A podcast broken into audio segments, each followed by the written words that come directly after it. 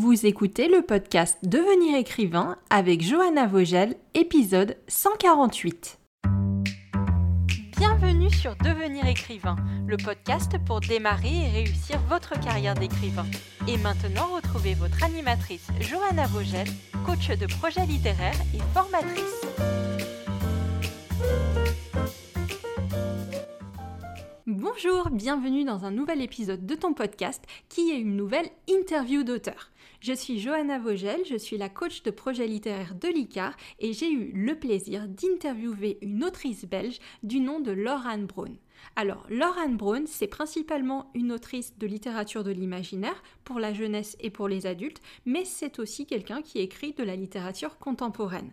Elle a commencé avec l'auto-édition pour sa trilogie Paradoxe, qui est une œuvre d'urban fantasy dans un univers futuriste, mais elle est aussi désormais publiée chez deux éditeurs, Le Héron d'Argent et Livre Édition. Chez Livre Édition, on note notamment son roman Hanafuda, publié en 2018, qui est un récit de vie d'un jeune yakuza homosexuel aux États-Unis. Et elle a publié en 2020, toujours chez Livre Édition, Le crépuscule des cinq piliers, une œuvre de fantaisie. Laurent Braun, c'est aussi quelqu'un qui connaît très bien le milieu du livre et de l'édition, puisqu'elle a été libraire et qu'elle est toujours correctrice éditoriale pour Livre Édition. Avec Laurent, on a parlé de comment démarcher un éditeur en salon du livre et le faire bien pour décrocher son contrat d'édition. On a parlé aussi de la pression que peuvent ressentir les auteurs à devoir publier un livre par an minimum, voire beaucoup plus quand on est en auto-édition. Et on a parlé de la question de la légitimité à écrire des histoires sur des choses qu'on n'a pas vécues personnellement, notamment à écrire des histoires avec des persos qui sont de communautés ou de minorités dont on ne fait pas partie soi-même. Comme toujours, je vous invite à vous inscrire à la newsletter de l'ICAR sur notre site licar.fr, L-I-C-A-R-E-S, mais sans plus attendre, on passe à mon interview de Laurane Braun. Bonjour Laurane, bienvenue dans Devenir écrivain, notre podcast. Je suis super contente de t'accueillir parmi nous et j'ai plein de questions à te poser aujourd'hui. Bonjour, merci euh, pour l'invitation et j'ai hâte de partager avec, euh, avec vos auditeurs mon parcours et, et mon histoire la chose la plus importante sur toi, c'est que tu es une autrice belge. Oui. et ça nous fait plaisir d'avoir la Belgique qui est représentée dans le podcast parce que ça nous arrive pas souvent. Donc, euh, j'espère qu'il fait, il fait beau en Belgique, il fait euh, peut-être moins chaud qu'ici chez moi à Lyon. Et du coup, non, je ne suis pas en train de meubler. On va, passer, on va passer direct aux questions sur ta carrière car tu es une autrice surtout de littérature de l'imaginaire, mais pas que, aussi de, euh, de littérature contemporaine. Tu as édité chez plusieurs éditeurs, notamment Le Héron d'Argent et notamment Livre Édition, mais tu as aussi été en auto-édition. Et je pense que ça va être ma première question. Maintenant que euh, nos auditeurs connaissent un petit peu euh, ta bibliographie, comme j'en ai fait le, parcours global en introduction, comment est-ce que euh, une personne décide de se lancer en auto-édition, puis de revenir en édition traditionnelle? Pourquoi est-ce que toi, ton premier roman, il a été auto-édité? Alors, euh, j'ai un parcours un peu particulier, euh, c'est-à-dire qu'en fait, euh, quand je suis sortie des études de graphisme, je n'avais plus envie de dessiner, mais je me suis rendu compte que j'adorais les histoires et que j'avais vraiment des histoires à raconter. Et donc, quand je suis sortie des études, j'ai profité d'un temps de battement pour écrire le premier tome de ma toute première trilogie Paradoxe. Et à l'époque, je connaissais un un très charmant monsieur qui travaillait dans de nombreux domaines, dont liés à la culture, et il avait un projet euh, d'une espèce de couveuse de, de, projets, justement, de projets artistiques. Et c'est lui qui m'a poussé, je vais dire, euh, en me disant, vas-y, euh, ton projet m'intéresse, ton histoire m'intéresse, on va la publier ensemble. Et donc, en fait, il m'a accompagné dans une première publication format papier, euh, du premier tome de Paradoxe, qui était donc pas tout à fait de l'auto-édition, puisque j'avais eu euh, l'aide logistique de cette ASBL. Euh, donc en Belgique, on a le principe de ah, association sans but lucratif. Et donc, lui, son but, c'était pas de rapporter de l'argent, c'était juste de faire en sorte que le projet existe. Et moi, ça m'a bien parlé à ce moment-là. Et en fait, j'ai beaucoup aimé l'expérience, mais je n'ai pas été satisfaite du résultat du format libre. Et donc, je me suis dit, OK, maintenant j'ai compris comment ça fonctionnait. Ça m'a permis de rencontrer des gens de l'édition. J'ai commencé à travailler en librairie. J'ai fait la rencontre d'Emilie Ancio de chez Livresse Édition et euh, Vanessa et Diana Calico, donc euh, les éditrices du Héron d'Argent. Et c'est c'est ça qui m'a poussée, je vais dire, à aller jusqu'au bout de la trilogie en auto-édition parce que je ne voulais pas la replacer en maison d'édition, mais je me suis rendu compte que l'auto-édition, c'était une énorme charge de travail. Et à l'époque, ben, il y avait moins, euh, il y avait déjà cette entraide entre auteurs, mais je pense que la communauté auto-éditée était beaucoup moins forte qu'aujourd'hui. Et euh, moi, je n'étais pas prête à assumer tout ce qu'impliquait le travail euh, d'auto-édition, la comptabilité, la gestion logistique, l'impression, la distribution, la diffusion, la communication, euh, mais aussi tout le travail en amont, la mise en page, ça, il n'y a aucun souci. J'ai fait des études de graphisme, j'ai pu donc faire ma couverture, euh, j'ai pu faire tout le travail visuel moi-même. et donc ça, c'était un côté plaisant, vraiment, de pouvoir mmh. faire parce que juste pour, euh, pour replacer pour nos auditeurs, donc Paradoxe, c'était 2015 en fait. Donc euh, on va dire c'est euh, vers 2014-2015 que tu finis ton livre et que tu te dis je veux le partager avec le public, comment est-ce que je fais? C'est ça. En fait, la réflexion, elle est même venue avant, puisque 2015, c'est la réédition, c'est la première édition papier OK, mais c'était euh, en, fait, j'ai terminé le premier tome en 2013 et là, j'ai eu envie de le publier. Et donc, tout 2014, c'est là que euh, ça a commencé la discussion avec cet ami qui était dans cette AFBL et c'est là que j'ai commencé à me dire, OK, donc il y a moyen de le publier, c'est pas forcément impossible parce qu'on a aussi nos a priori quand on ne connaît pas le milieu de l'édition. On se dit, mais ça va être impossible que mon, manuscrit à moi soit choisi, qu'est-ce qu'il a de mieux que les autres? On est un peu dans le doute. Et donc, le fait d'avoir quelqu'un que je connaissais d'avant, qui était un ami, qui croyait en mon projet et qui m'a aidé à le lancer, euh, voilà, c'est ça qui m'a permis de mettre le pied à l'étrier. Mais euh, l'auto-édition n'était pas un but en soi pour moi au moment où j'ai commencé à écrire. Oui, et, surtout, je remarque en effet quelque chose qui est un petit peu différent dans, ce que toi, tu as voulu faire, on va dire, d'une démarche d'auteur qui se lance dans l'auto-édition aujourd'hui, c'est que tout de suite, tu t'es dit papier. Tout de suite, tu t'es dit, moi, je veux mon livre en format papier.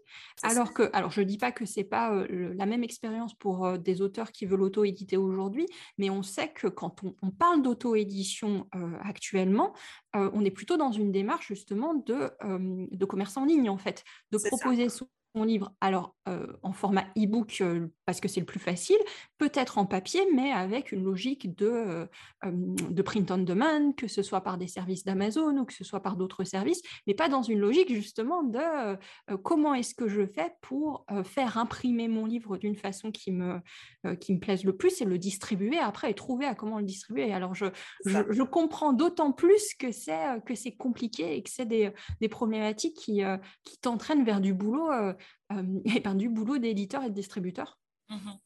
C'est ça. Et euh, je pense aussi, enfin, moi je suis née en 89, euh, j'ai j'ai vécu une partie de mon enfance sans, sans, Internet. Mon père a très vite eu un ordinateur, donc j'ai très vite été en contact avec le, milieu numérique. Mais pour moi, il y avait à l'époque vraiment cette distinction dans ma tête où pour moi, le, le vrai, entre guillemets, livre, c'était le mm. livre qui était imprimé et qui allait finir dans la bibliothèque. Sinon, on était dans le domaine de la fanfiction, de la fan-publication ou, ce genre de choses. Et pour moi, dans ma tête, quand j'ai commencé l'auto-édition, Internet n'était pas un moyen de monétisation du travail professionnel. Parce que je ne suis pas née dans une génération qui voyait, qui, qui avait cette ouverture dès le départ, j'ai envie de dire. Je, je pense qu'à quelques années près, en effet, euh, c'est exactement ce que tu dis. Il y a, une, il y a eu vraiment une, une révolution de la façon dont on a, on a considéré l'auto-édition et surtout la, la, vente du livre, en fait. Donc, euh, je, je, comprends tout à, fait, euh, tout à fait ta démarche. Et du coup, après tes premières expériences de publication, ça a été avec le Héron d'Argent. C'est ça? Alors, en plus, c'est un petit peu particulier, donc, parce que le Héron d'Argent, je les ai rencontrés en salon, à la foire du livre de Bruxelles. Et à l'époque, donc, j'avais déjà mon premier tome de Paradoxe qui était imprimé. Et je ne sais pas pourquoi, mais je me disais, c'est un peu ma carte de visite. Et donc, euh, j'ai donné des exemplaires gratuits à quelques éditeurs que je connaissais à cette soirée de la foire du livre, de l'ouverture de la foire du livre de Bruxelles. Donc il y avait le Héron d'Argent, il y a Émilie de Livresse Édition et aussi de chez Actu SF, Jean-Laurent Del Socorro, avec qui j'ai un très bon contact et en fait que j'ai commencé à connaître parce que je travaillais comme libraire et donc j'ai eu un contact direct physique de personne à personne avec lui. Il me connaissait comme la libraire spécialisée de l'imaginaire de chez Filigrane. Et donc, il y avait un petit côté, voilà, c'était aussi un petit côté relations sociales et publiques qui, pour moi, m'a énormément aidé, en fait, d'avoir cette facilité de rentrer en contact avec les éditeurs en tant que personne.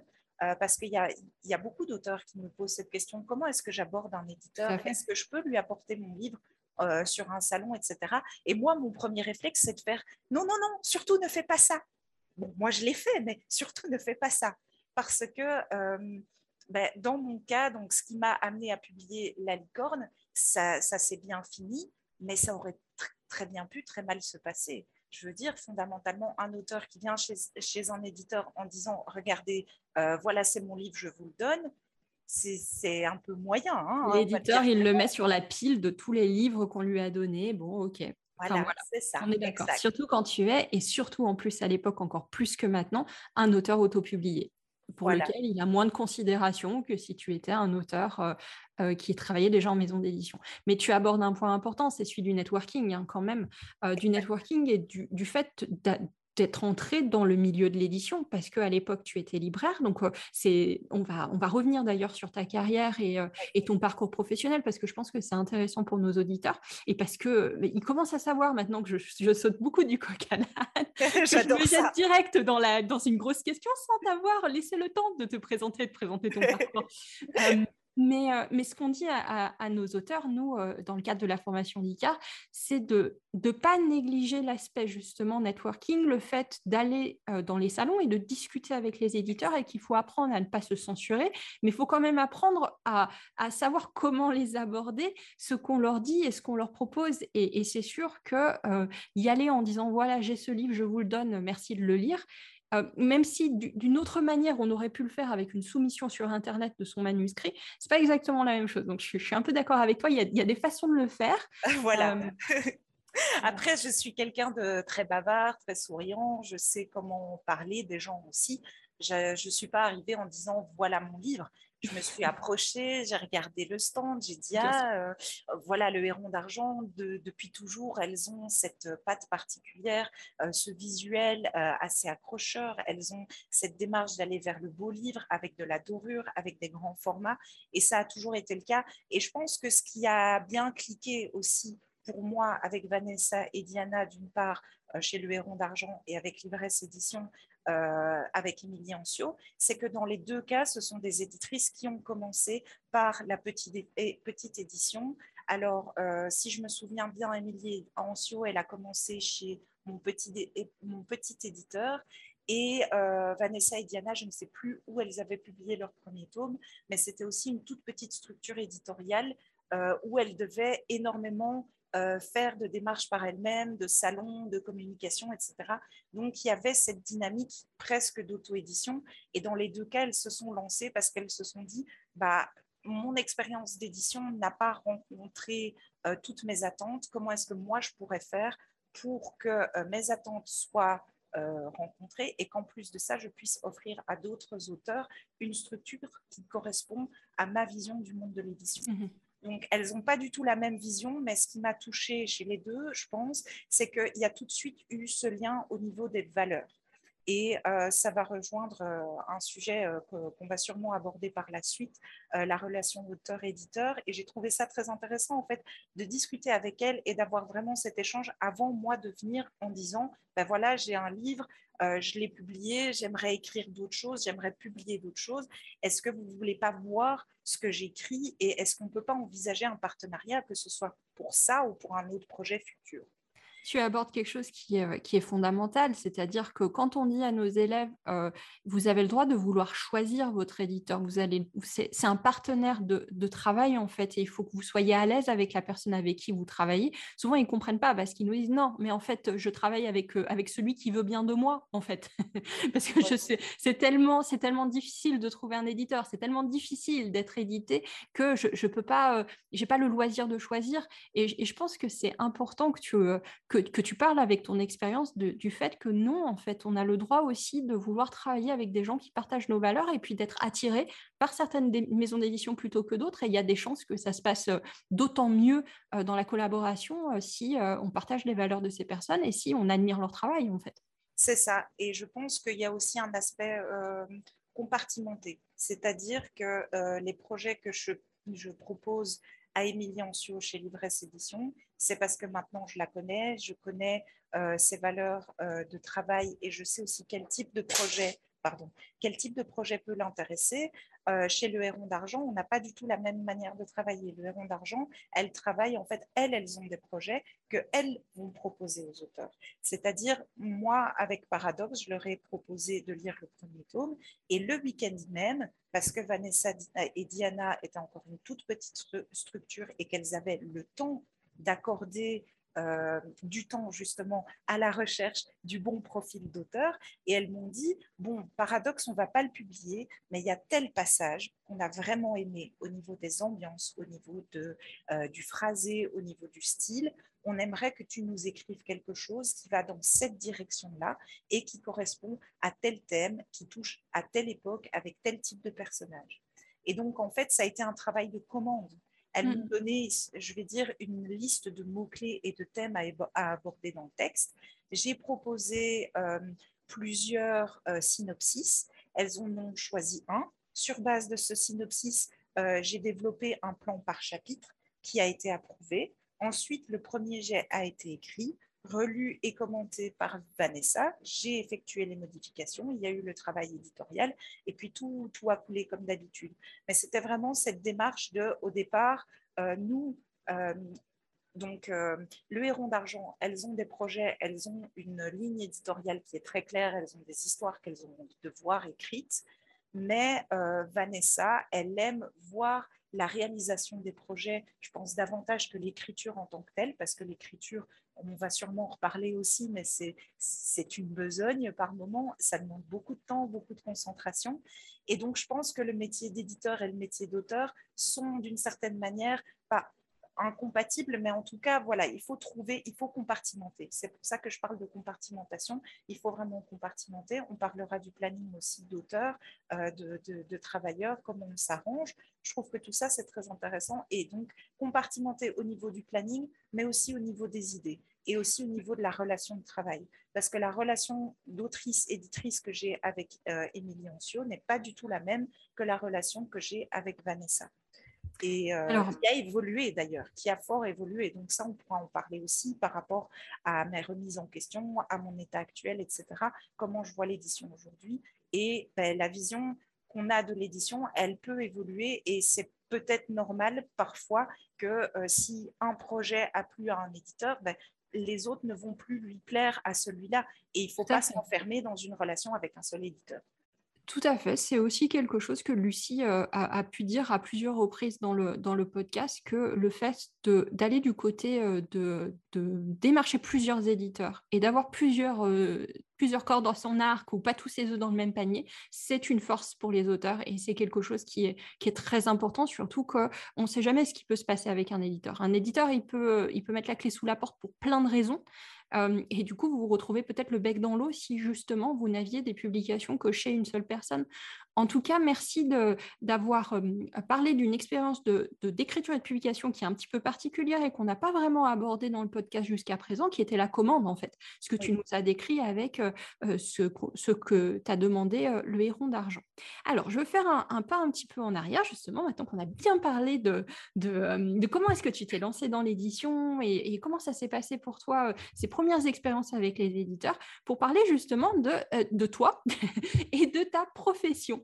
Une, chose, je sais, qui peut intéresser nos éditeurs, c'est de savoir comment, se passe ta vie, en fait. Comment est-ce que tu t'organises? Tu nous as laissé entendre que quand tu as démarré en tant qu'autrice, que tu as fait cette, première publication de Paradoxe, tu voulais être autrice, tu voulais vraiment que ce soit quelque chose qui, fasse partie de ton identité, ton identité professionnelle, mais tu voulais peut-être pas forcément vivre de ça à plein temps. Est-ce que tu as, tu avais un métier à côté? Est-ce que aujourd'hui, comment est-ce que tu t'organises entre ton métier, peut-être ta famille et ton travail d'écriture? Ah, c'est une question très dense et j'aime beaucoup ça parce qu'il y a beaucoup de choses à dire sur le sujet. quand j'ai commencé la publication avec Paradox. Donc, comme tu l'as dit, j'étais euh, à ce moment-là employée. Donc, j'étais chez Filigrane, euh, grosse librairie de Bruxelles qui est assez connue, qui voit passer beaucoup d'auteurs. Donc, ça a été très enrichissant pour moi à ce niveau-là. Ce qu'il faut savoir, c'est que euh, bah, je pense la situation du monde littéraire, littéraire, elle est compliquée déjà depuis pas mal d'années. Et moi, donc, comme je l'ai dit, pour moi, la vision du livre, c'était le livre papier imprimé j'ai toujours voulu être autrice dans le sens où bah, j'ai commencé à écrire ma première histoire, j'avais 8 ans, et à partir de ce moment-là, je n'ai jamais cessé d'inventer, de créer des histoires, et j'avais toujours, je vais dire, cet imago, donc cette vision, euh, cette illusion un petit peu parfaite euh, de la vie d'écrivain, qui était la vie de l'écrivain qui vit dans sa tour d'argent, j'ai envie de dire, qui écrit, qui rêve, qui produit, qui, euh, qui, consacre sa vie à ça, parce que euh, je me rends compte aujourd'hui, euh, justement en parlant de planning, que c'est très difficile de concilier plusieurs activités, d'autant plus que je suis indépendante, donc ça va être très intéressant de, parler de tout ça. J'avais cette vision de l'écriture va faire partie intégrante de ma vie. Et je me suis rendu compte, après avoir publié mon premier roman, après avoir commencé à m'impliquer dans le monde de l'édition, que euh, je pouvais très bien euh, faire de l'écriture ma vie sans que l'écriture en tant que telle ne soit au centre de toutes mes activités, enfin, soit le, plutôt l'activité angulaire de tout. C'est-à-dire que je passe mon temps à réfléchir à l'écriture, à parler d'écriture, à rédiger des textes, à corriger, à relire, à mettre en page, etc. Mais euh, au final, le temps que je pouvais avant consacrer à l'écriture, c'était peut-être une heure ou deux par jour. C'est pas énorme par rapport à ce que je vis. C'est déjà bien. c'est déjà bien si tu as un emploi à plein temps à côté, des choses à faire. Mais on est d'accord que par rapport à quelqu'un qui pourrait y consacrer toute sa journée, c'est un peu frustrant. Mais c'est déjà bien. c'est ça. Et en fait, euh, je ne suis pas quelqu'un d'organisé. Je suis quelqu'un qui fonctionne par phase, qui fonctionne à l'inspiration.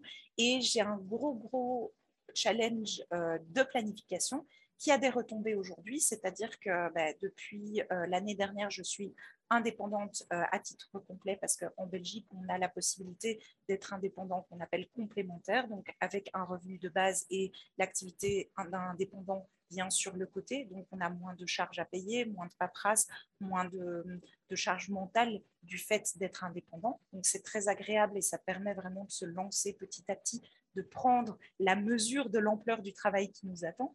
Donc j'ai pu faire toute cette transition et l'année dernière j'ai pu passer indépendante à titre complet parce que donc je suis euh, correctrice relectrice, je suis euh, coach en écriture. Donc j'ai plusieurs coachés que je suis depuis plusieurs années sur différents projets littéraires. Je fais de l'animation d'ateliers d'écriture, euh, notamment avec l'Université de Mons, mais aussi avec des petits groupes.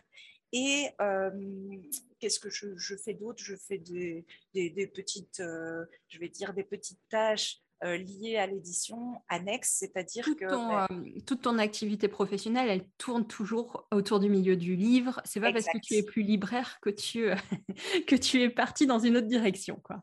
C'est ça. Et en fait, je trouve que c'est hyper. Moi, ça a été hyper enrichissant parce que à partir du moment où j'ai mis le pied dans euh, le circuit du livre à travers le travail de libraire. J'ai déjà commencé à comprendre, euh, à mieux cerner les attentes des lecteurs, puisque toute la journée, j'étais en contact avec des lecteurs, je parlais avec eux des nouveautés. Donc, je lisais les nouveautés, je les proposais, je les présentais, je commandais les livres auprès des éditeurs. Et donc, j'ai commencé à rencontrer évidemment euh, ben, leurs représentants et ça a été vraiment euh, une ouverture pour moi parce que je me suis rendu compte de tout ce que la création plutôt à ce moment-là de tout ce que la vente d'un livre impliquait. Quand j'ai commencé à travailler plus en partenariat euh, euh, avec Livresse Édition, parce que donc je suis correctrice surtout euh, avec Livresse Édition, même si ça c'est un peu en discussion aussi pour le moment par rapport à, la gestion du planning, mais pendant des années j'ai été la correctrice principale de Livresse Édition et j'ai suivi à ce moment-là le développement du livre de toutes ces étapes en fait.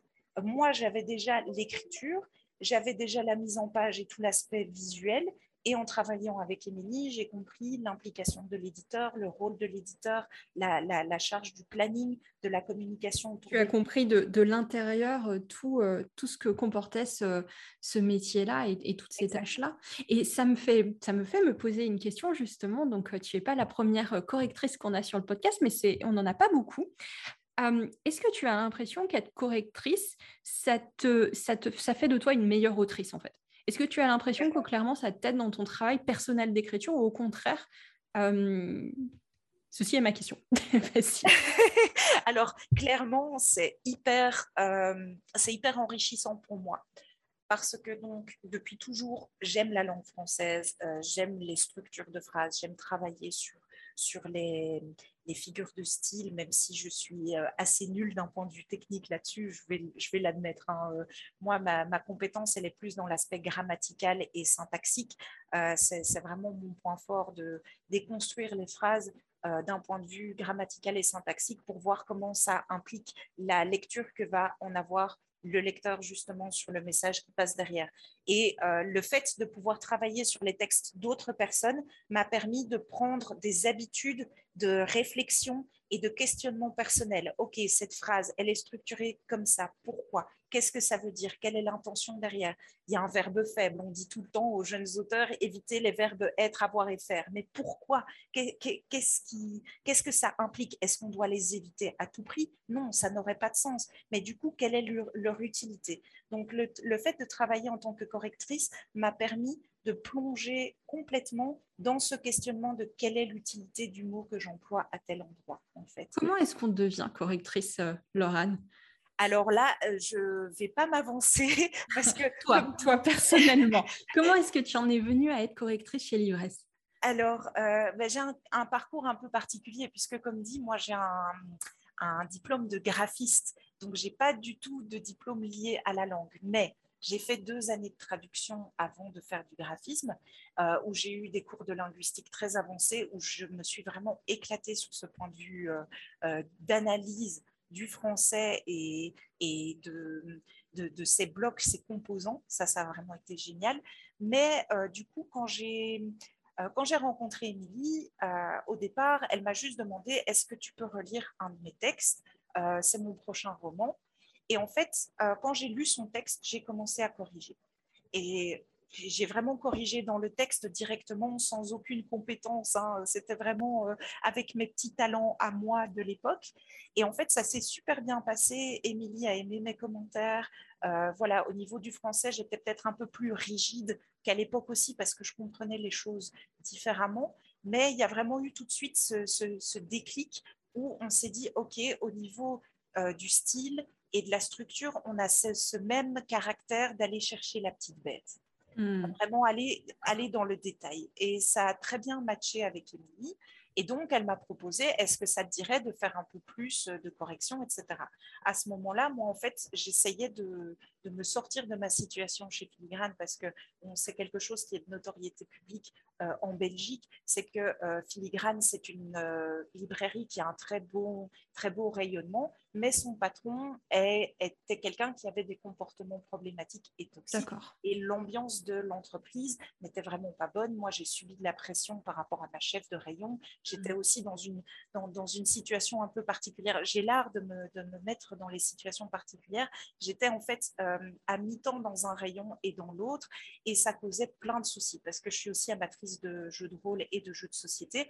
Et donc, quand j'ai commencé à travailler en rayon, j'ai pris deux casquettes, l'imaginaire et les jeux de société. Et euh, ça a causé plein de soucis.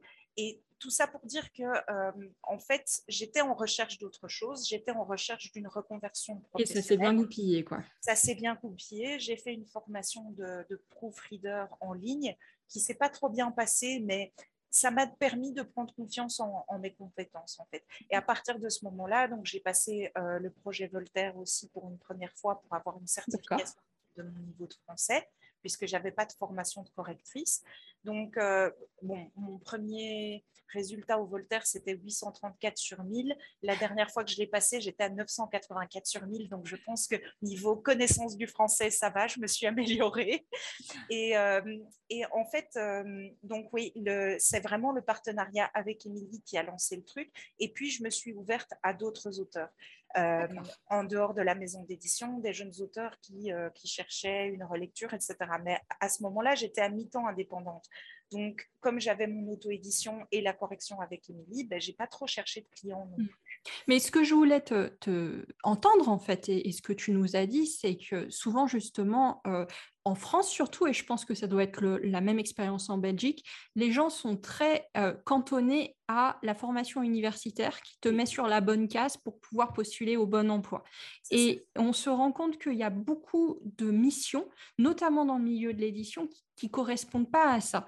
Alors, je ne dis pas qu'une euh, personne qui a fait euh, des études de lettres et qui a justement toute l'expérience qu'il faut après dans le milieu de la librairie, elle n'aura pas un gros avantage sur quelqu'un d'autre quand elle va chercher des, des, boulots de correctrice, mais il ne faut pas négliger le fait que pour tout un tas de missions, c'est aussi beaucoup le relationnel qui joue, c'est aussi beaucoup son expérience personnelle, même quand elle est pas, elle, ne nous permet pas de cocher toute la bonne case, et qu'il est possible en fait de prétendre à un certain nombre de tâches, à un certain nombre de métiers, même quand on, ne vient pas d'un milieu spécifique ou qu'on n'a pas les, compétences en amont et qu'on peut se former ensuite, comme toi tu l'as fait en décidant, ben voilà, ça commence à bien se passer, ben maintenant ça va aller mieux en mieux parce que je vais encore plus gonfler mes connaissances euh, euh, maintenant que je sais que c'est ça que je voudrais faire.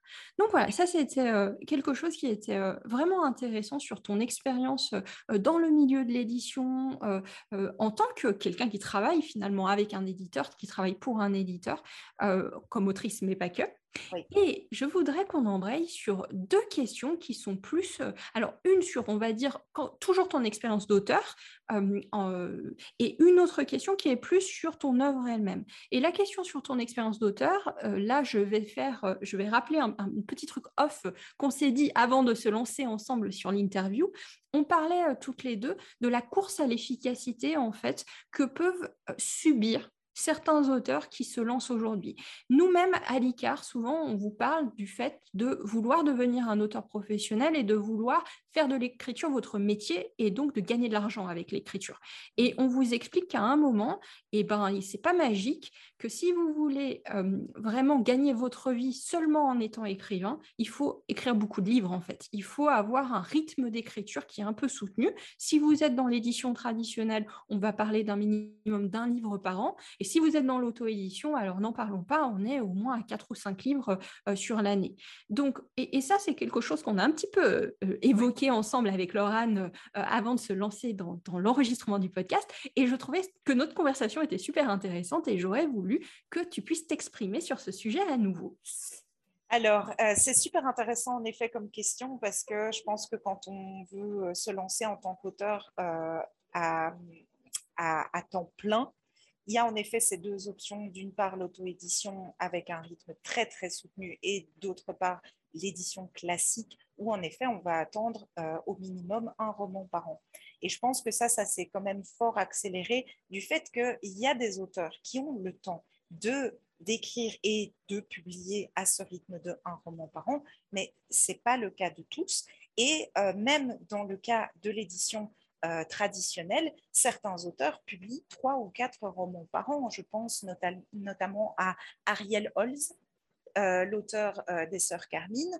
Depuis quelques années, il en est facilement à deux ou trois romans par an.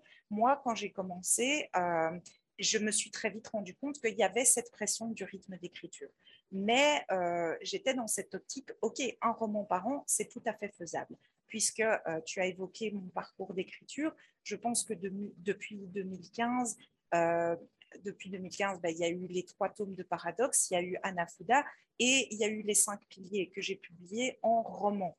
Et donc, euh, sur huit ans, quasi, on en est à cinq romans parus plus les nouvelles. Alors, je n'ai pas évoqué le fait que tu, que tu as participé à des, à des recueils de nouvelles pour ton éditeur Livresse, mais, mais tu t'es jamais arrêté en plus. Et même en, 2021, avec le. je, vais, je vais trouver mon dossier confidentiel, qui est un cahier d'exercice pour les auteurs. Enfin, voilà, tu as, as dépoté, quoi. Tu t'es pas arrêté.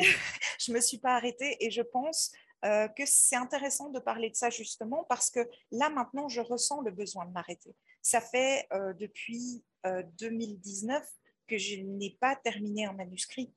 De, je veux dire, terminer un manuscrit au stade de publication. Parce que j'ai terminé des premiers gestes, ça, ce n'est pas un problème. J'écris et je produis énormément, mais je ne publie plus euh, de, choses nouvelles depuis 2019. Euh, les textes qui sont parus après sont des textes que j'avais écrits avant. Les Animaux Fantastiques, je l'ai terminé en 2018 et les, les Piliers, je l'ai terminé en 2019 et il a été publié en 2020, si, si je ne dis pas de bêtises, parce que je m'y perds un peu.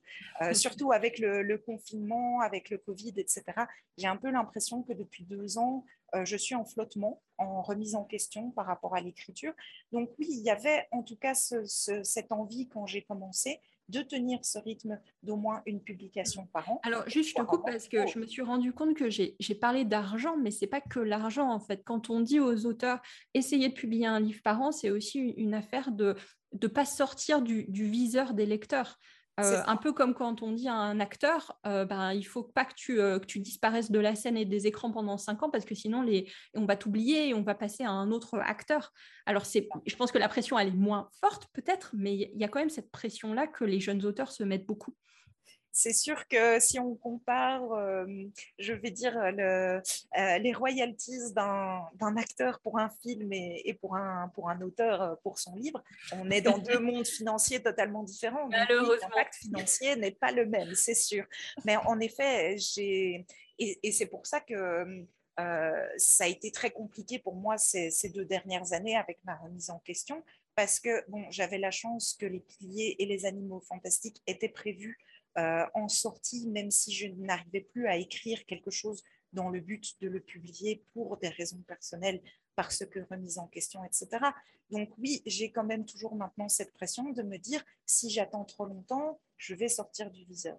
Mais je pense aussi qu'il faut être capable de se poser la question quand on en ressent le besoin et de ne pas faire l'autruche, de ne pas continuer malgré tout. Parce que si j'ai cette remise en question maintenant, je sais que c'est une période difficile, je sais que je publie moins et que, et que voilà, il y a des lecteurs qui attendent la suite des piliers depuis deux ans, mais je n'y arrive juste pas et je ne peux plus me mettre cette pression de me dire je dois écrire pour mes lecteurs parce qu'en fait, j'ai une insatisfaction par rapport à mes sorties précédentes du fait de les avoir publiées entre guillemets trop vite. Euh, donc c'est un peu le paradoxe. Euh, je pense qu'il fallait que je publie et que je fasse des erreurs pour me rendre compte que c'était des erreurs et pour avoir cette maturité, cette prise de recul qui me permet aujourd'hui de me dire est-ce que j'ai envie de me forcer à écrire mon roman pour qu'il soit publié ou est-ce que j'ai envie d'écrire quelque chose qui a du sens pour moi, qui me transforme moi, qui me fait du bien, même si les, les lecteurs et lectrices ne seront peut-être pas au rendez-vous. Donc, c'est une question qu'on peut se poser s'il n'y a pas cet impact financier. avoir une attente financière en se disant je dois publier parce qu'il faut que je mange, je pense que moi, je n'aurais pas pu le vivre. Je n'aurais pas pu tenir le rythme. Et tu parles des auteurs auto-édités qui doivent publier 3, 4, voire plus de romans par an. Euh, peut-être que tu connais Adé Martel, euh, c'est une autrice qui est publiée chez Libresse Édition pour des nouvelles, qui maintenant est chez Scrineo pour, euh, pour sa duologie de steampunk. Elle s'est lancée en auto-entrepreneur en Belgique euh, et ben, dans son business plan de base, il était prévu qu'elle devrait écrire quatre romans par an au minimum. Donc c'est un roman qui doit sortir tous les trois mois. Donc ça veut dire en gros, si on schématise, c'est un mois d'écriture, un mois de relecture et de travail éditorial, un mois de mise en page, de couverture, de présentation, de, communication, et puis la mise en vente sur Amazon, et on repart déjà sur le roman suivant. Il n'y a pas de temps mort en fait. C'est ça. Mais c'est très intéressant ce que tu dis parce que c'est de, de, rassurer nos auditeurs sur le fait qu'il n'y a pas une, mauvaise façon d'être un auteur et de gérer sa carrière.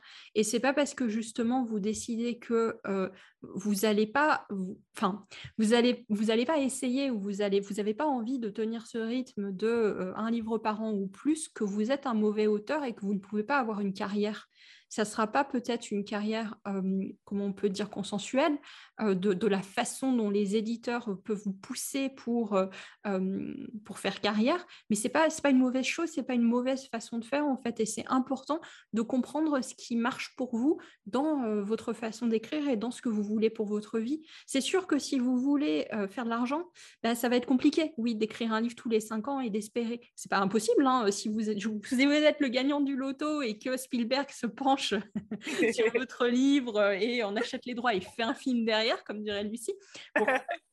ah, le fantasme de l'adaptation. Statistiquement, ça va être un peu plus compliqué si vous écrivez un livre tous les cinq ans que si euh, vous, vous, multipliez les romans. Après, il y a, je, voilà, je pense que c'était important que tu, euh, que tu nous parles de ton expérience et de cette, euh, de ce besoin, ou c'était même pas qu'un besoin, c'était une obligation pour toi à un moment, de faire un pas de côté et de dire, tu sais quoi, j'arrête l'engrenage en fait. C'est ça. Je, me pose les bonnes questions, je fais une pause et je me ressens sur, je veux écrire quoi, je veux écrire quoi pour qui? Exact. C'est exactement ça. Et je pense que ça fait. C'est normal, en fait, d'avoir peur de, de, mettre cet engrenage sur pause. Mais j'étais arrivée à un stade où je, je, me sentais comme un hamster dans sa roue et je n'avais plus le temps de prendre ce recul sur ce que j'écrivais. Et euh, bah, tant qu'à faire, est-ce que je peux du, coup déjà parler euh, de, cette expérience euh, de, relecture et de, tout le questionnement que ça m'a apporté? Est-ce que tu penses que c'est pertinent d'en parler maintenant? Vas-y, je t'écoute. Nos éditeurs t'écoutent, lance-toi. Euh, donc en fait, l'année dernière, j'ai écrit énormément. J'ai écrit l'équivalent de la trilogie du Seigneur des Anneaux en quelques mois. Et avant ça, j'avais clôturé le premier jet de mon tome 2, mais j'en étais pas satisfaite. Donc, euh, Le Crépuscule des Cinq Piliers, tome 2, c'est une histoire que je, que je travaille depuis plus de six ans maintenant. Et en fait, euh, en écrivant ce tome 2, je me suis dit, il y a quelque chose qui ne va pas. J'ai besoin d'une bulle de respiration. Je vais me lancer dans un autre projet sans prise de tête. Et en fait, j'ai posé les doigts sur le clavier. Et euh, quatre mois plus tard, j'avais écrit 400 000 mots sur cette histoire. j'avais tout sorti. Et j'étais dans cet engrenage à l'époque encore de, je suis le hamster dans sa roue, j'ai écrit mon roman, il faut vite que je le corrige et que, que, je le publie. Il est écrit, donc je dois en faire quelque chose. Et en plus, j'ai une trilogie qui est prête, donc allons-y, lançons-nous. Et donc, j'ai commencé à planifier un système de prépublication en ligne parce que j'avais envie de créer tout un projet. Enfin, c'était un, c'est un projet de malade que j'ai en tête. Je ne vais pas trop en dire parce que j'ai plus envie de trop me projeter là-dedans, mais euh, il est arrivé un moment donc, où je me suis dit, OK, je vais le publier, donc je, fais, je vais le faire relire à plusieurs personnes, dont une amie euh, qui a été assez proche de moi à l'époque où je travaillais chez Filigrane, justement. On a eu toutes les deux une expérience de travail assez similaire là-bas, et donc ça, ça nous avait liés. Et donc, je lui ai fait lire euh, ce texte en, lui disant, voilà, euh, je, touche à un sujet que, je ne connais pas trop, est-ce que tu peux me faire ton retour? Et elle m'a fait un retour qui était très froid, très, que j'ai eu beaucoup de mal à encaisser, hein, je ne vais pas vous le cacher, euh, chers auditeurs, chères, auditrices, j'ai aussi un ego d'autrice, même avec le travail de correctrice et cette habitude de prendre du recul, ben, quand je suis arrivée face à son commentaire, je n'ai pas su comment le prendre. Et au départ, j'étais contente parce qu'elle m'avait donné des pistes intéressantes. Et puis vient le stress de oui, mais si je dois retravailler tout ça, est-ce que je vais pouvoir le publier, le lancer comme j'avais prévu? Et j'ai eu le choix. Soit je gardais le doigt dans l'engrenage et je disais tant pis pour tout ce qu'elle m'a dit, je ne me remets pas en question, je continue et je le publie tel qu'il est. Soit au contraire, je me dis wow, wow, il y a quelque chose qui ne va pas là. Et donc, j'ai fait ce pas de, de, de côté en me disant ok, euh, elle dit ça, mais est-ce que c'est moi qui suis une mauvaise personne? Est-ce que c'est moi qui ai mal travaillé mes personnages? Est-ce qu'au fond, c'est elle qui a pris le sujet trop personnellement Peut-être qu'elle était trop proche de ce sujet?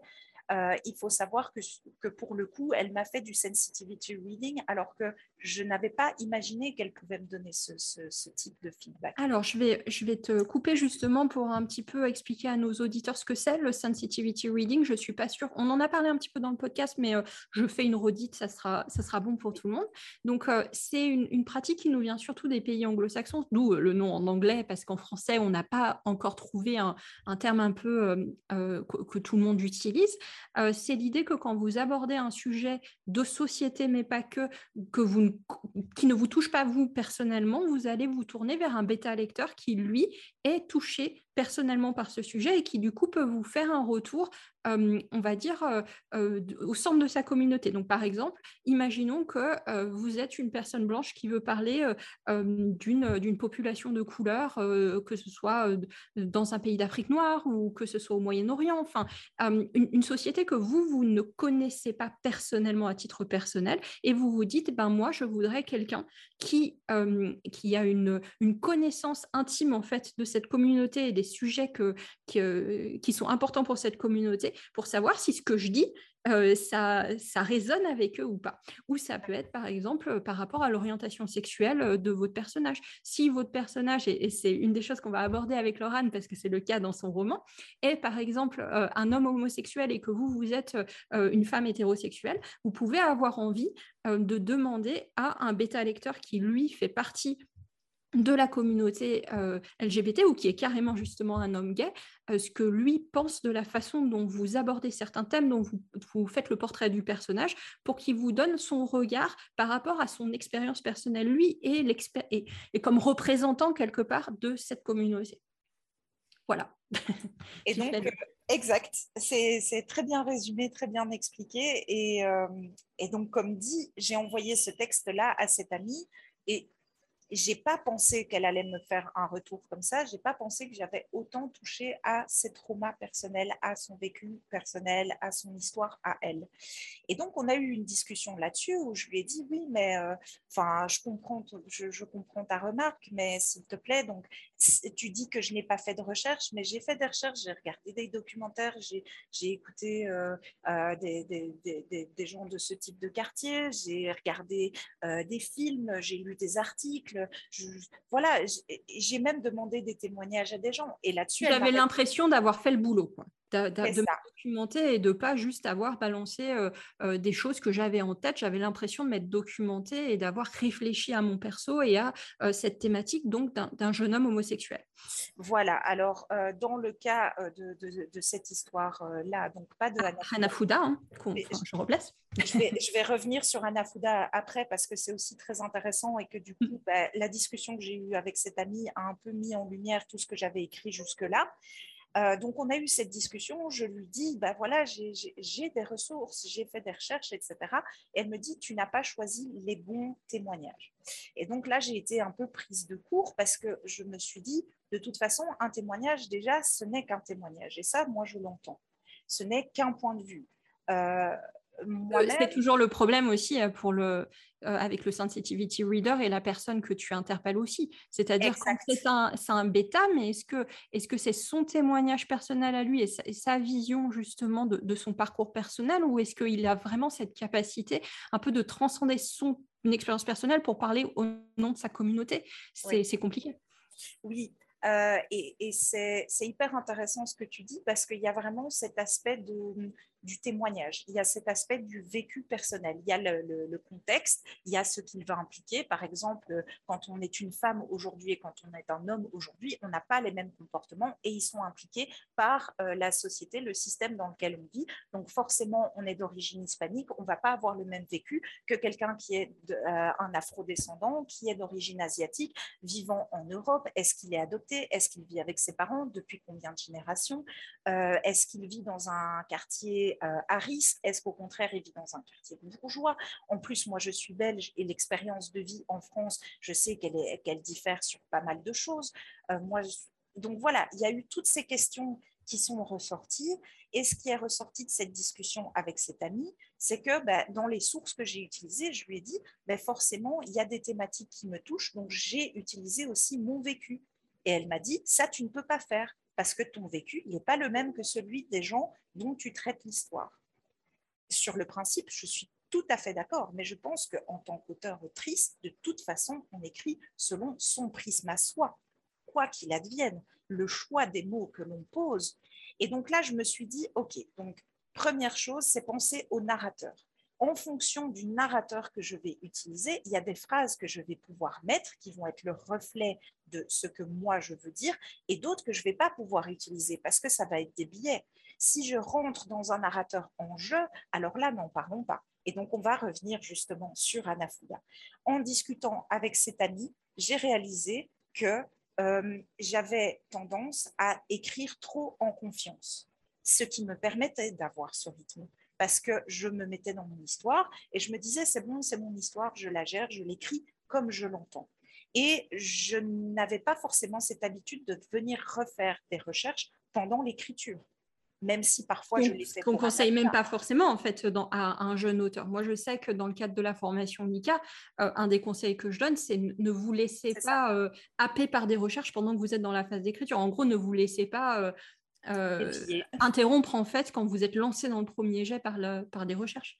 C'est ça. Et du coup, c'est poser la question de mais comment je retravaille un premier jet? Je me suis demandé, moi, jusque-là, comment j'avais retravaillé mes premiers jets. Et j'ai repensé à Anafuda euh, je me suis dit, si j'avais dû publier Anafuda aujourd'hui, probablement que je ne l'aurais pas fait. Alors qu'il est sorti qu'en 2018. Mais j'ai vraiment eu la sensation, en étant sur les réseaux sociaux, en communiquant avec des gens de plus en plus euh, d'origine, de, de, minorités, de classes sociales différentes, etc., en voyant tous ces, témoignages et, justement cette réflexion sur est-ce qu'on peut vraiment écrire sur tout? Est-ce qu'on est légitime pour Ah, euh, ça, c'est une question intéressante, et je trouve que c'est une question intéressante euh, dans le fait que elle, elle nous arrive en France ou en Belgique, en Europe, maintenant aujourd'hui. Alors, tu me fais penser à une expérience que j'ai eue pas plus tard qu'il y a moins d'un mois. j'ai de la famille aux États-Unis et j'ai une de mes cousines qui est venue avec son fiancé nous rendre visite et son fiancé, il est scénariste pour la télévision. Et lui, euh, du fait que euh, justement, euh, il fait partie de la communauté trans, il est souvent appelé comme sensitivity reader ou en tout cas comme un espèce de consultant en fait sur les questions trans pour les séries, les séries Netflix et des séries d'autres groupes de streaming en fait. Et c'était marrant parce que donc outre ce, ce, boulot de scénariste, il fait aussi des ateliers d'écriture. Et quand, comme on discutait d'écriture, de l'ICAR, de tout ça, il m'a posé la question de est-ce que les auteurs en France, ils se sentent légitimes à parler de choses de, enfin, ce qu'on vient de dire là, du fait de, d'avoir des personnages principaux dans des communautés gays alors qu'ils sont eux hétéros, ou de parler de personnages trans ou de personnages noirs, c'est vraiment un, discours qui est au cœur, pas qu'en ce moment d'ailleurs, mais on en entend beaucoup parler en ce moment des préoccupations des auteurs américains. Et il disait que lui, il était justement euh, pas triste, mais, euh, mais un peu perturbé par le, montant de censure que se mettaient les jeunes auteurs qu'il avait dans ses cours d'écriture créative.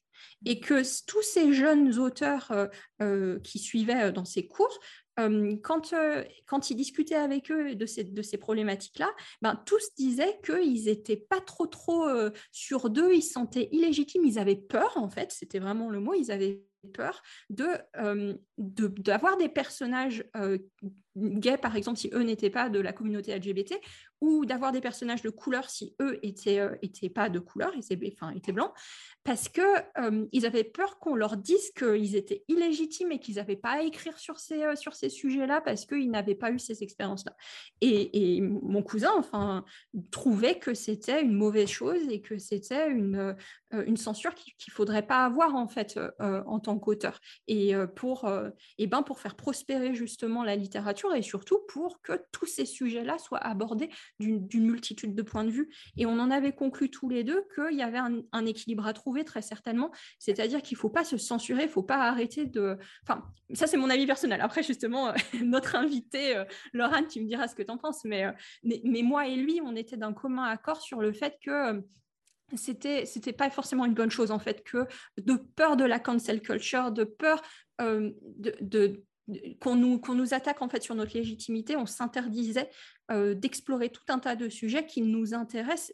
Parce que je suppose que si on est euh, une femme hétérosexuelle qui va avoir envie en fait d'écrire sur la vie ou le parcours d'un homme homosexuel, c'est quelque part ça nous interpelle, ça nous intéresse et on veut faire quelque chose sur ça en fait. Mais ça non, mais que par contre on pouvait le faire d'une façon plus intelligente peut-être que euh, certaines personnes ont pu le faire par le passé. On pouvait faire de manière plus bienveillante et plus inclusive en allant toquer à la porte justement de sensitivity reader, de gens qui étaient dans ces communautés-là, pour euh, eh ben, avoir leur, euh, leur, leur, avis, leur raisonnement euh, et, et, ainsi de suite. Donc je sais pas ce que tu en penses, parce que tu avais l'air de dire quand je t'ai coupé pour mon long monologue que ben, toi, tu as ressenti quand même cette perte un peu de légitimité et cette, cette, ce questionnement sur est-ce que vraiment je suis légitime à, à parler de ça ou à avoir ce personnage-là, ou est-ce que je t'ai mal compris? Non, c'est ça. Je me suis vraiment posé cette question de la légitimité. Alors aujourd'hui, évidemment, je suis plus nuancée qu'il y a deux ans, enfin que l'année dernière, suite à mon échange euh, avec, euh, avec cet ami qui, qui s'est soldé par une réflexion profonde sur moi en tant que personne, en fait. Comme tu disais, qu'est-ce que je veux dire, à qui est-ce que je m'adresse? Et pourquoi est-ce que je fais passer ce message? Du coup, je me suis posé la question, moi aussi, de savoir pourquoi est-ce que les personnages que j'imagine depuis que je suis enfant, ce sont toujours des hommes depuis, Intéressant ça, comme question, tout à fait. Et j'ai très envie d'en parler parce que depuis que j'ai 8 ans, mon premier personnage euh, de, ma toute première histoire, c'était un homme hétéro, cis, blanc, euh, adulte, la trentaine, qui était inspecteur, et alors pour, pour le petit détail, euh, parce que c'est amusant, il était inspecteur de police dans une ville translucide qui flottait dans l'espace et ah, était Attends, attends, attends, c'est pas tout, qui était euh, la cible d'attaques terroristes de putois de l'espace. Voilà. On comprend pourquoi tu es devenue une auteure de fantaisie. Voilà. Et en fait, donc, moi, depuis que je suis toute petite, mes héros, ce sont des hommes. Je suis fan de Bob Moran, je suis fan d'Indiana Jones, euh, j'aimais beaucoup James Bond à l'époque, euh, j'adorais Peter Pan, et avec ma sœur, on, on racontait beaucoup d'histoires, on jouait au Playmobil, etc. ensemble. On a joué très longtemps ensemble. Et quand on racontait des histoires, elle et moi, on était toujours des personnages masculins. C'était, euh, voilà, on se posait même pas la question. Euh, moi, je m'appelle John, toi, tu t'appelles Nathan, et, euh, et, on est des enfants et on vit dans la forêt sans nos parents, et il nous arrive plein d'aventures. Et euh, donc, il y a eu Harry Potter aussi que j'ai lu, où de nouveau, c'était un personnage masculin. La trilogie des étoiles, c'était un personnage masculin. Euh, donc, pour moi, un héros, ça devait être un garçon, tout simplement je pense, j'en étais arrivée à cette conclusion-là. À l'adolescence, j'ai commencé à écrire, à raconter des histoires avec une de mes meilleures amies. On faisait un peu de la fanfic euh, comme ça. Euh, on passait la soirée à se faire du roleplay comme si on était dans l'univers d'Harry Potter. Et euh, elle, elle a toujours été intéressée par les garçons. Elle s'intéressait énormément aux garçons. Et donc, on avait créé des personnages féminins, des, des OC, comme on dit, Own Character, en fanfic et euh, on les faisait sortir avec euh, Harry et Ron. Évidemment, moi je sortais avec Ron, j'ai eu moins de chance, hein, mais voilà. Et, euh, et, du coup, en plus, pour moi, le personnage féminin, c'était soit l'intérêt romantique d'une histoire, soit c'était une héroïne, mais qui avait des caractéristiques masculines, c'est-à-dire qui était courageuse, qui était forte, qui était endurante, qui, qui avait des pouvoirs, qui qui avait pas la, sa langue dans sa poche, etc.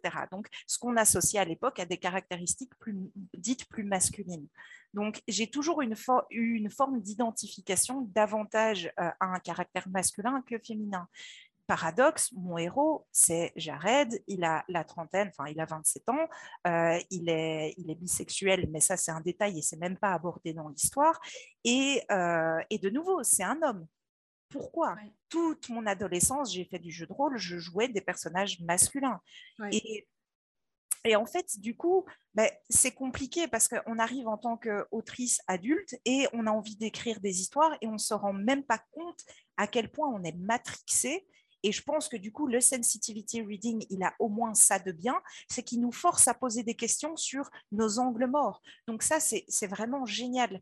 Euh, par contre, c'est une relation très difficile à entretenir entre auteur et sensitivity reader, d'autant plus quand on est jeune auteur, qu'on n'est pas sûr de soi, euh, qu'on a le syndrome de l'imposteur, de la page blanche, tout ce qu'on veut, on, se remet en question et on se retrouve face à quelqu'un qui dit non, mais en fait, tu n'as pas compris mon vécu. Ça fait une sacrée claque quand même. Ça fait. Ça fait une et, du coup, on est un peu désemparé. Et donc, cette question de comment relire son manuscrit une fois qu'on a eu ce retour-là, est-ce que ça tient à une phrase? Est-ce que c'est une scène? Est-ce que c'est l'interaction entre deux personnages qui vont pas? Donc, je pense, euh, si je réécrivais Anafuda aujourd'hui, je le ferais différemment. Euh, pour certaines choses. Après, ce personnage de Hoshino, je le vis toujours en moi, il me rend visite de temps en temps, il me raconte sa vie, ce qu'il fait, mais peut-être que j'ai moins cette envie de le raconter parce que j'ai plus l'impression que c'est quelque chose de plus intime aussi. Je suis dans une phase d'écriture où pour moi, ce que j'écris est très intime et dans tout ce que j'écris, je me dis, si quelqu'un le lit, en fait, il va voir qui je suis. Et il y a un peu cette crainte actuellement par rapport à ça. Euh, d'autant plus que dans l'univers dans lequel je travaille, ben, clairement, tous les personnages, ce sont des archétypes de bout de ma personnalité, ce sont des, cristallisations de mon envie de succès, de mon envie de reconnaissance, de mon envie de fonder une famille, etc.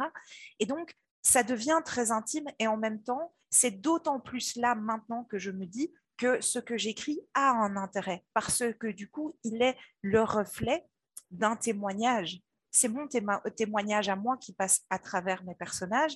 Et ce qui est intéressant, c'est que euh, du coup, quand je traite d'un personnage qui a euh, vécu dans un quartier difficile, qui a vu euh, de la violence très tôt, qui a vu des situations familiales très compliquées, moi aussi j'ai vécu ça. Mes parents se sont séparés quand j'avais 7 ans, ils, sont, ils ont divorcé quand j'étais adolescente, je suis partie à l'internat parce que ça n'allait pas avec ma mère, j'ai eu des gros problèmes relationnels avec mes parents.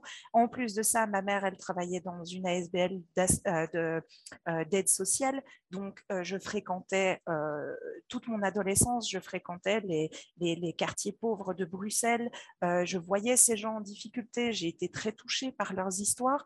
Et donc, j'ai envie, en fait, euh, plus maintenant, plutôt que de juste me lancer sur le personnage, mais vraiment de davantage faire ce travail d'aller rouvrir tous ces tiroirs de rencontres de ma vie et d'aller chercher dans les témoignages, les discussions très personnelles et intimes que j'ai eues avec plein de gens autour de moi, parce que je suis quelqu'un qui parle beaucoup et qui s'ouvre beaucoup et qui écoute beaucoup, en fait, de me servir de ça plus que de juste mes petits sentiments à moi, ce que moi j'ai envie de raconter.